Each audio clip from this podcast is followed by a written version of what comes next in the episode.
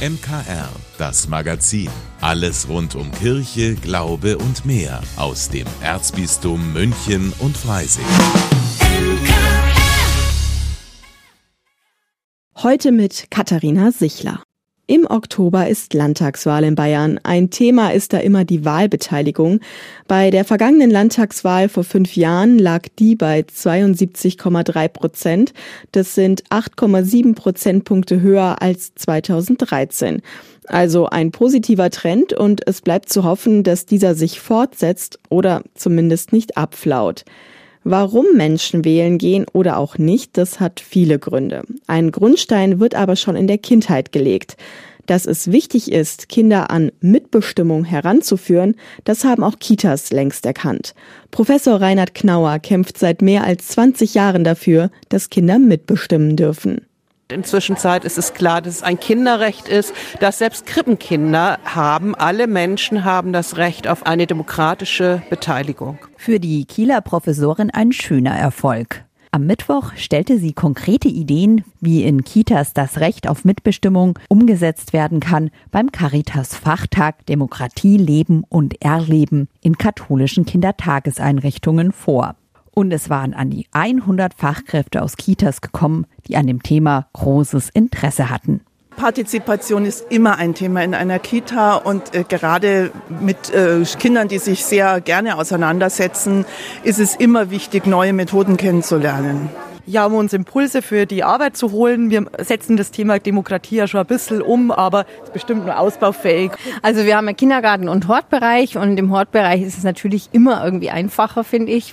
Und im Kindergarten ist bei uns noch viel Platz nach oben, würde ich sagen.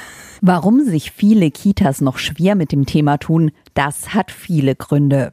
Einer ist ganz klar, dass oft schon die Teams wenig Entscheidungsspielraum haben, meint Referentin Simone Haaf vom Verband katholischer Tageseinrichtungen für Kinder bundesweit warum manchmal Fachkräfte vielleicht Kinder auch nicht so beteiligen, ist, dass sie dann erstmal fragen, wie kann ich denn Kinder beteiligen, wenn ich selber gar kein Mitspracherecht habe. Deshalb kamen wir jetzt eben auf die Idee, dieses Kartenset zu machen, wo wir auch noch mal mehr darauf eingehen, ähm, wie kann man denn auch im Team Demokratie leben. Mit dem Kartenset können Kitas die allgemeine Struktur und die Möglichkeiten der Mitentscheidung in ihrer Einrichtung anschauen.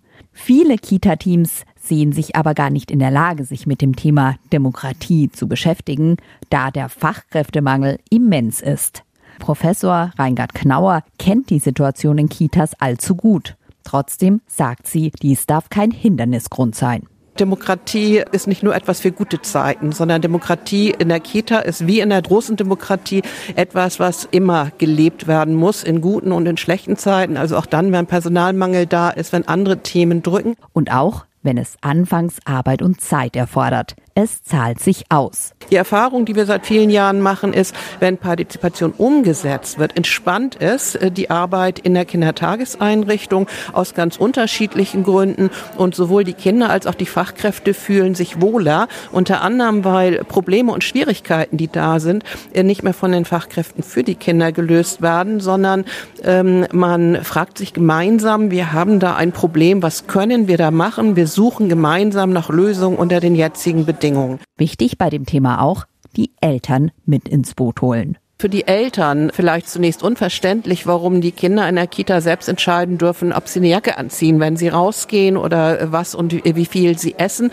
Das heißt, man muss Eltern mitnehmen, man muss ihre Sorgen ernst nehmen, Transparenz auch herstellen, damit sie wissen, wie es ihrem Kind geht, dass sie sich keine Sorgen machen müssen, dass die Fachkräfte ihr Kind auch nicht alleine lassen, dass sie ihrem Kind aber trotzdem das Recht zugestehen, bestimmte Dinge selbst zu entscheiden. Denn Mitbestimmung ist ein Kinderrecht und dient dem Schutz von Kindern, so Knauer. Also der Schutz von Kindern in Einrichtungen ist darauf angewiesen, dass die Kinder und die Erwachsenen um die Kinderrechte wissen und dass Kinder die Möglichkeit haben zu sagen, ich will das nicht, äh, ich habe das Recht selber zu entscheiden, äh, wie nah du mir kommst, äh, was ich esse und so weiter. Deshalb ist hier auch Partizipation und Beschwerdeverfahren inzwischen Voraussetzung für die Erteilung einer Betriebserlaubnis aus Kinderschutzgründen. Demokratie ein wichtiges Thema, an das sich jede Kita wagen sollte. Steffi Schmidt für das MKR. Mehr zu dieser Fachtagung Demokratie leben und erleben in katholischen Kindertageseinrichtungen ab dem 27. Juli im Kita-Radio, hier im Münchner Kirchenradio oder überall da, wo es Podcasts gibt. Am Montag feiert die Schwangerenberatung des Sozialdienstes katholischer Frauen ihr 50-jähriges Jubiläum. Die Älteren von uns denken jetzt wahrscheinlich, Schwangerenberatung, da war doch was. Anfang des Jahrtausends. Haben die nicht damit aufgehört? Haben sie nicht, hat meine Kollegin Brigitte Strauß herausgefunden. Nein, haben sie wirklich nicht. Damals 2001 war es, da mussten der SKF und andere katholische Beratungsstellen die Schwangeren Konfliktberatung aus ihrem Angebot streichen. Zumindest durften sie keine Beratungsscheine mehr ausstellen, die eine straffreie Abtreibung ermöglichen. Der Papst hat es so angeordnet. Das hat für ziemlich viel Unverständnis gesorgt damals, denn gerade die katholischen Einrichtungen hatten ja zum Leben beraten. Aber es half nichts, sie mussten neue Wege gehen. Und dabei haben sie festgestellt, auch ohne diese spezielle Fragestellung gibt es viel zu tun für eine schwangeren Beratungsstelle. Stimmt, diesen feinen Unterschied zwischen schwangeren Konfliktberatung und schwangeren Beratung muss man schon machen. Was beraten die denn jetzt alles? Alles, also wirklich zu allen Fragen, die sich stellen, wenn Frau schwanger wird. Angefangen bei der Kinderwunschbehandlung über Pränataldiagnostik bis hin zur Hilfe beim Ritt durch den Behördendschungel, wenn es darum geht, Anträge zu stellen. Vor allem bei den ersten beiden Punkten gibt es ja auch eine Menge ethischer Gesichtspunkte, über die man dort einfach mal reden kann, erzählt Marina Macke, die Fachdienstleitung des Bereichs Beratung für Schwangere und junge Familien. Weil die Ärzte machen natürlich viel medizinische Beratung, aber dieses psychosoziale, wie geht es einem damit, was treffe ich für eine Entscheidung, wenn da vielleicht eine Behinderung vorliegt bei einem Kind, wie geht es mir, wenn es mit dem Kinderwunsch nach mehreren Behandlungen doch nicht klappt, wie kann man da einen Weg gut finden, das sind alles Themen, die ich glaube, dass sie auch weiterhin noch verstärkt kommen, weil eben gerade auch da der medizinische Fortschritt einfach sehr groß ist. Und das ist dann schon gut, wenn die Frauen da nicht allein durch müssen. Das kann ich mir vorstellen. Das sind ja auch Entscheidungen, die das Leben von Paaren oder Familien ganz schön durcheinanderwirbeln. Aber Brigitte, du hast eben gesagt, der Bereich heißt Beratung für Schwangere und junge Familien. Heißt das, mit der Geburt ist noch gar nicht Schluss? Genau das heißt es, denn zum SKF können die Mütter noch drei Jahre nach der Geburt kommen. Denn dann fängt der Spaß mit den Zwergen ja meistens erst richtig an. Wir haben eine Kollegin, die macht speziell auch die Beratung, wenn es tatsächlich schwierig ist mit Schlafen zum Beispiel oder wenn das Kind sehr unruhig ist und viel schreit. Da gibt schon bisschen Tipps und Tricks und macht dann zum Teil, kann ich auch mit Video mal eine Aufnahme machen, äh, dass man die Mutter auch sieht, wie sie mit dem Kind agiert und äh, solche Sachen. Also wirklich Unterstützung, wenn du mit deinem Kind alleine dastehst und nicht weißt, spinn ich oder spinnt mein Kind oder ist das alles nur eine Phase? Ist es ja meistens. Zu dem Festakt am Montag wird auch Kardinal Reinhard Marx erwartet. Wie wird denn gefeiert? Marina Mack hat zwar eine Menge zur Geschichte recherchiert, aber es soll möglichst keine langen Reden geben. Stattdessen wollen sie und ihre Kolleginnen zeigen, mit welchen Themen sie zu tun haben. Genau, wir wollen natürlich so ein bisschen äh, zeigen, wie vielfältig unsere Arbeit ist, dass es eben nicht nur um Schwangerschaftskonflikt geht, sondern dass es einfach sehr vielfältig ist, dass die Themen sehr vielfältig sind. Das ist so unser Anliegen tatsächlich auch in verschiedenen Erlebnisstationen das darzustellen.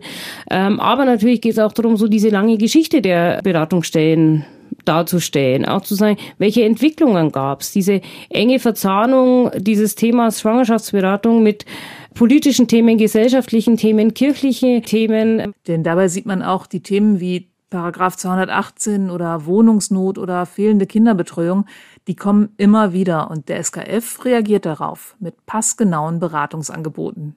Noch mehr Infos über die Schwangerenberatung hören Sie in der aktuellen Folge unseres Podcasts Total Sozial, jederzeit online unter münchner-kirchenradio.de und natürlich überall da, wo es Podcasts gibt.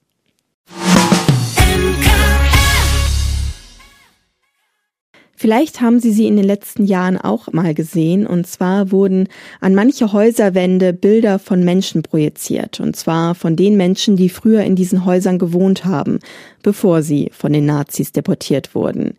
Diese Veranstaltungen hießen Faces for the Names und ausgedacht ähm, hat sich diese Aktion Terry Swartzberg vom Verein Jews Engaged with Society.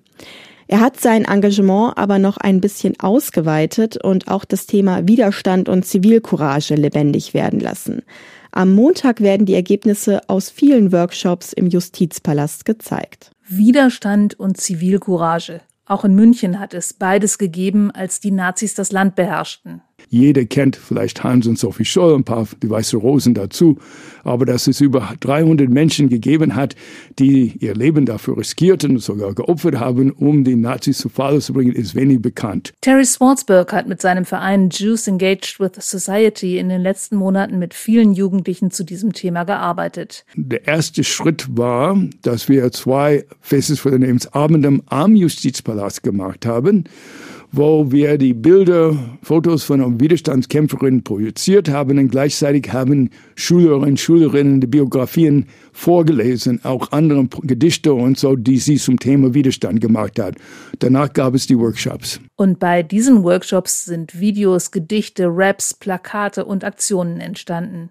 Die zeigen die Jugendlichen jetzt. Ist es eine Chance, den ähm, Widerstand kennenzulernen und vor allem zu sehen, wie wunderbar junge Menschen dieses Thema annehmen und aufarbeiten und wie sie sofort Feuer und Flamme für das Thema sind, dass sie das verstehen, wie wichtig es für sie ist in ihr Kampf gegen Antisemitismus, Hass und Rassismus im heutigen Tag.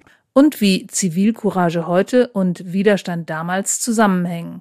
Für Terry Swartzberg sind Jugendliche genau die richtigen, um diesen Zusammenhang sichtbar zu machen. Denn, so sagt er, normalerweise erzählen alte Menschen vom Widerstand. Hier ist es anders. Es wird moderiert von einem Jugendlichen, die Beiträge sind von Jugendlichen für Jugendlichen und man muss einfach berücksichtigen, dass die meisten Widerstandskämpferinnen auch so alt waren wie diese Workshop-Teilnehmerinnen, wie Warte Klingenbeck und die Geschwister Scholl und alle. Sie waren nicht älter als 25. Insofern ist es nicht verwunderlich, dass sie Zugang dazu gefunden haben und so wunderbare Beiträge gemacht haben. Der Raum, in dem die Beiträge zu sehen sein werden, ist ein geschichtsträchtiger Ort, der passender kaum sein könnte. Der Gerichtssaal, in dem die Geschwister Scholl, Christoph Probst, Kurt Huber und viele andere Heldinnen zu Tode verurteilt worden sind. Deswegen finde ich besonders schön und wichtig, dass die Veranstaltung in diesem Saal stattfindet. Ein Projekt, das in Zeiten, in denen der Rechtsextremismus in Deutschland wieder gesellschaftsfähig geworden ist, genau zum richtigen Zeitpunkt kommt. Brigitte Strauß für das MKR. Gerade erst hat Kardinal Reinhard Marx wieder drei Kandidaten zu Priestern geweiht. Jetzt feiern sie ihre Primiz-Gottesdienste. Primiz? Was ist das eigentlich? Mehr dazu jetzt in unserer Rubrik Stichwort Kirche. Stichwort Kirche. Heute die Primiz, erklärt von Pfarrer Martin Ringhof. Primiz kommt vom lateinischen Wort primitie, was so viel bedeutet wie Erstlingsfrüchte. Die Primiz ist die erste Eucharistiefeier, der ein neu geweihter Priester, der sogenannte Primiziant, vorsteht. Sie findet in der Regel im Heimatort des Primizianten statt. Üblicherweise gehören zu einem Primizfesttag nach der Eucharistiefeier ein gemeinsames Festmahl und als Abschluss ein Vespergottesdienst oder eine Andacht. Früher wurde die Primiz als geistliche Hochzeit des Primizianten mit der Kirche gedeutet.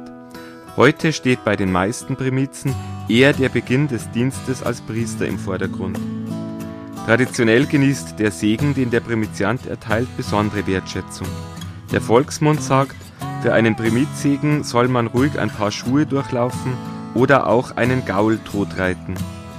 Im Hintergrund steht die Vorstellung, dass eine Vollmacht besonders wirksam ist, wenn sie das erste Mal ausgeübt wird. Besonders in kleineren Gemeinden zählen Primizen zu den großen Festlichkeiten mit Ausnahmecharakter. Stichwort Kirche im Münchner Kirchenradio. Von A wie Ambo bis Z wie Ziborium.